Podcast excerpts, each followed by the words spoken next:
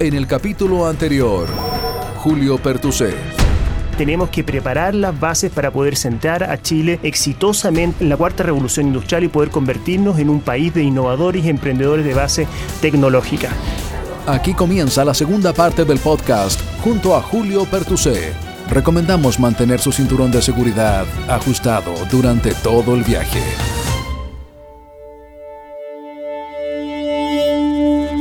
En un planeta ultraconectado. En una galaxia que se mueve de manera infinita. La creatividad es la inteligencia divirtiéndose. Porque nada se compara con una buena idea y sabemos que hay vida más allá de los emprendimientos. Junto a Leo Meyer y Caro Rossi, ajustamos nuestro cinturón gravitacional para entrar en la atmósfera de Innova Rock. Innova Rock. Innova Rock. Inspira, visibiliza y conecta. ¿Cuál será la definición de economía del futuro que hace el gobierno de Chile? ¿Cuánto pesa la innovación en la agenda del Ministerio de Economía, particularmente del ministro? Hoy conversaremos de estos temas con un invitado que aborda la nave Innova Rock, el jefe del área de Economía del Futuro del Ministerio de Economía, Julio Pertusé. Muchas gracias Leo, muchas gracias por invitarme, muchas gracias por estar en esta nave.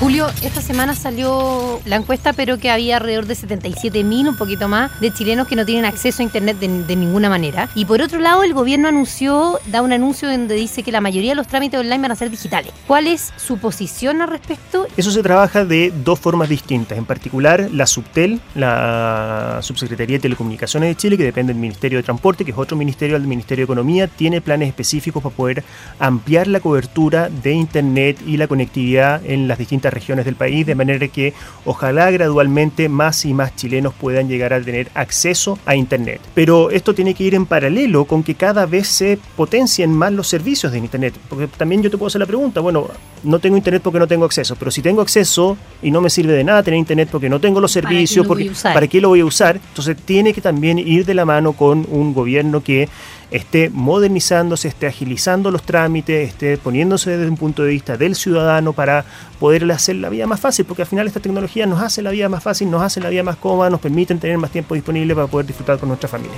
Julio, quería preguntarte, lo dijiste transversalmente, pero ya vamos derecho al tema del, del Ministerio de Ciencia y Tecnología. Ya vamos a tener al ministro CUE con él, vamos a conversar, pero particularmente a ti, ¿en qué iniciativa hoy día trabajan juntos? A ver, estuvimos trabajando en conjunto en la tramitación del proyecto de ley, yo estuve personalmente involucrado y ahora nosotros tenemos distintas instancias de coordinación con el Ministerio de Ciencia y Tecnología, en particular, el, eh, tal como quedó la ley, hay un consejo de ministros que está compuesto por el ministro de Ciencia y Tecnología, pero también por el ministro de Economía, el ministro de Hacienda y el ministro de Educación. Ese es el consejo del interministerial que ayuda a la política de innovación que emana de ese ministerio.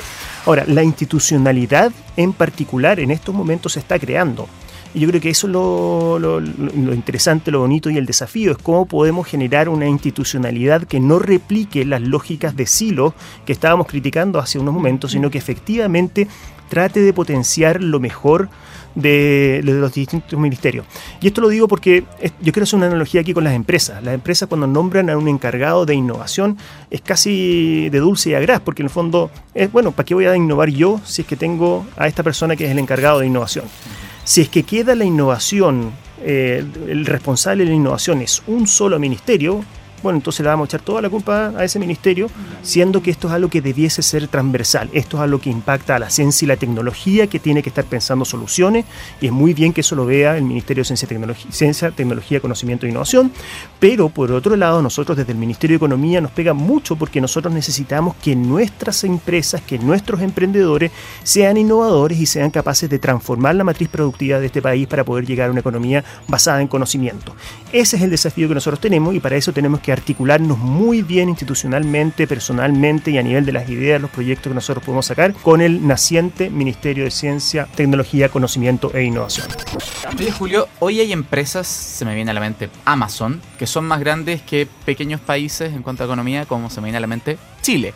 ¿Qué está haciendo concretamente el gobierno para acercarse estratégicamente a esas empresas, más allá de la foto y la misión que va con los innovadores y visitan las oficinas de Facebook? ¿Qué cosas concretas estamos haciendo hoy o pretendemos hacer para mañana? Nosotros, eh, dentro del Ministerio de Economía en particular, eh, nosotros tenemos una oficina encargada de poder atraer inversión, idealmente también inversión tecnológica al país.